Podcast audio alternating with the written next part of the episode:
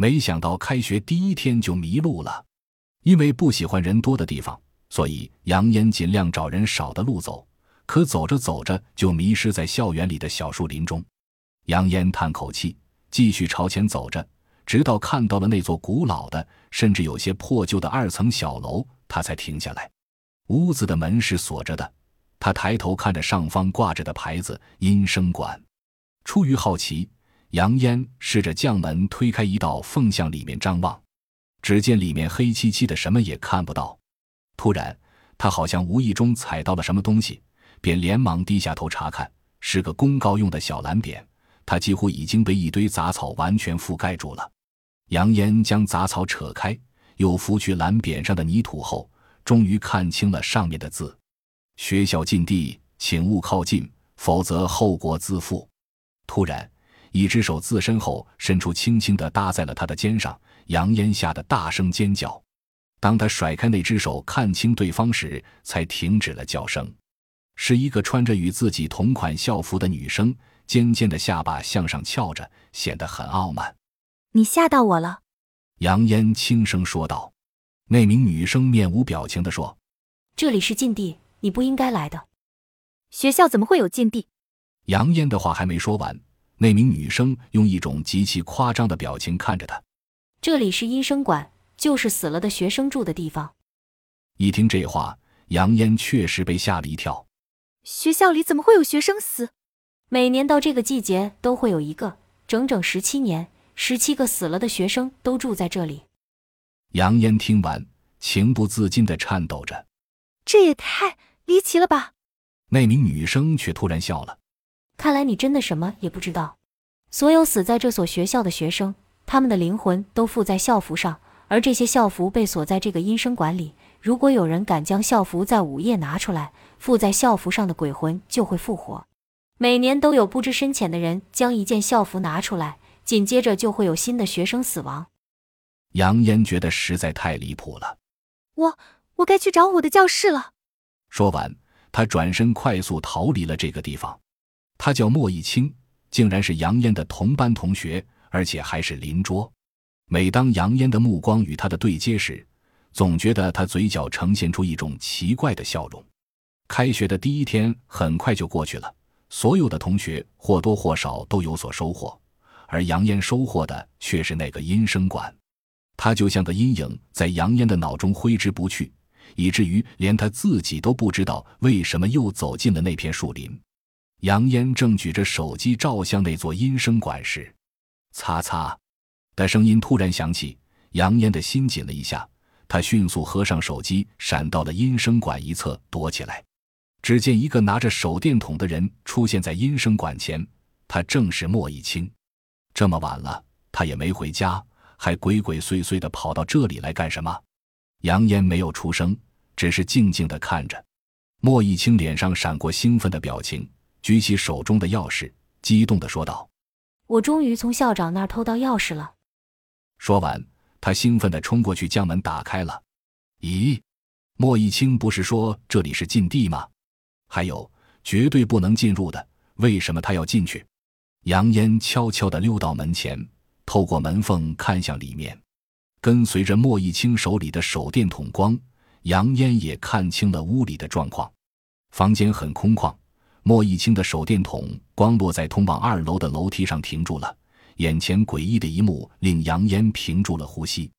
楼梯从第一层开始，每一层都整齐地放着三件叠好的校服，每件校服上面都压着一只香烟缭绕的香炉，一副小相框，相框里的黑白照片有男有女。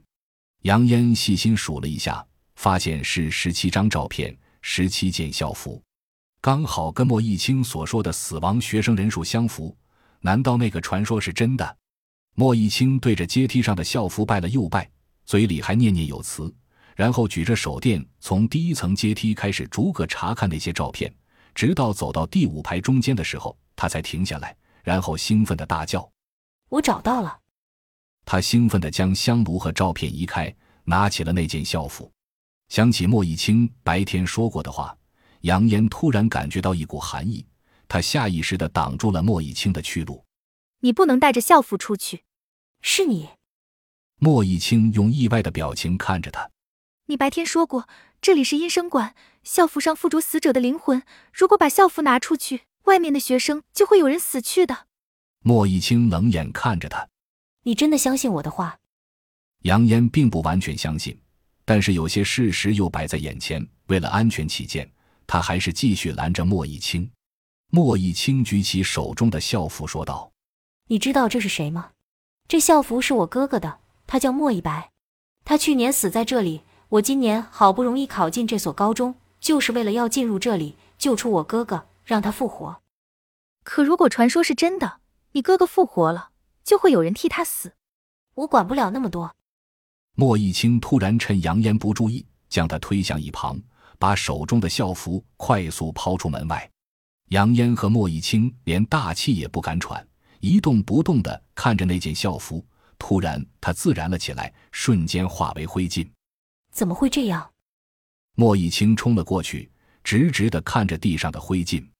杨烟没有出声，而是用惊恐的眼神看向前方树林深处，然后慢慢抬起手说：“一清，你看那。”莫一清顺着杨烟手指的方向望向树林。一个男生背对着他们朝林中走去，而他身上穿着的校服与刚才自然的那件校服一模一样。哥，第二天上课，莫一清看上去好像什么事情都没有发生过一样。杨烟没有心思听课，将头转向窗外。秋风轻拂着秋叶，而那片片秋叶中似乎有个男生。杨烟揉了揉眼睛。那高高的树杈上的确坐着一名男生，脸看不太清楚。奇怪的是，他穿着一件破烂的校服，像是被火烧过一样，下摆还有焦糊的痕迹。杨烟的心咚咚直跳，他想起昨晚孟一清哥哥校服自燃那一幕，赶紧低下头，连大气也不敢喘。莫一清发现他有异样，于是小声问道：“你怎么了？”杨烟一脸惧怕的样子：“你哥。”长什么样子？大眼睛，眉毛很浓。对了，他的头发很密，而且有些自来卷。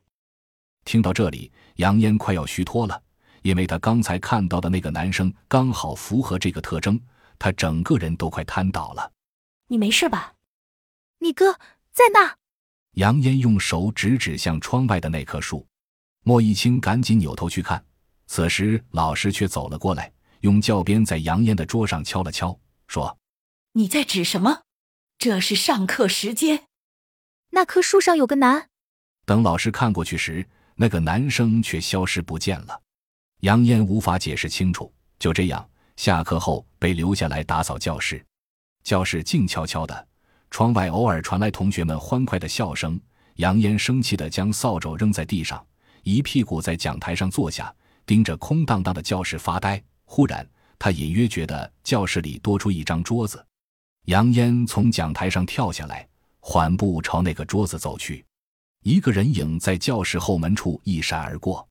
当杨烟怀着好奇的心情转过拐角的时候，他立刻看到了那个男生。他正直直地看着杨烟，那双布满红色血丝的眼中充满诡异，深陷的青黑色眼窝让他的整张脸看上去都像张死人脸。杨烟害怕的后退数步，直到后背撞到墙才停下来。你你是什么人？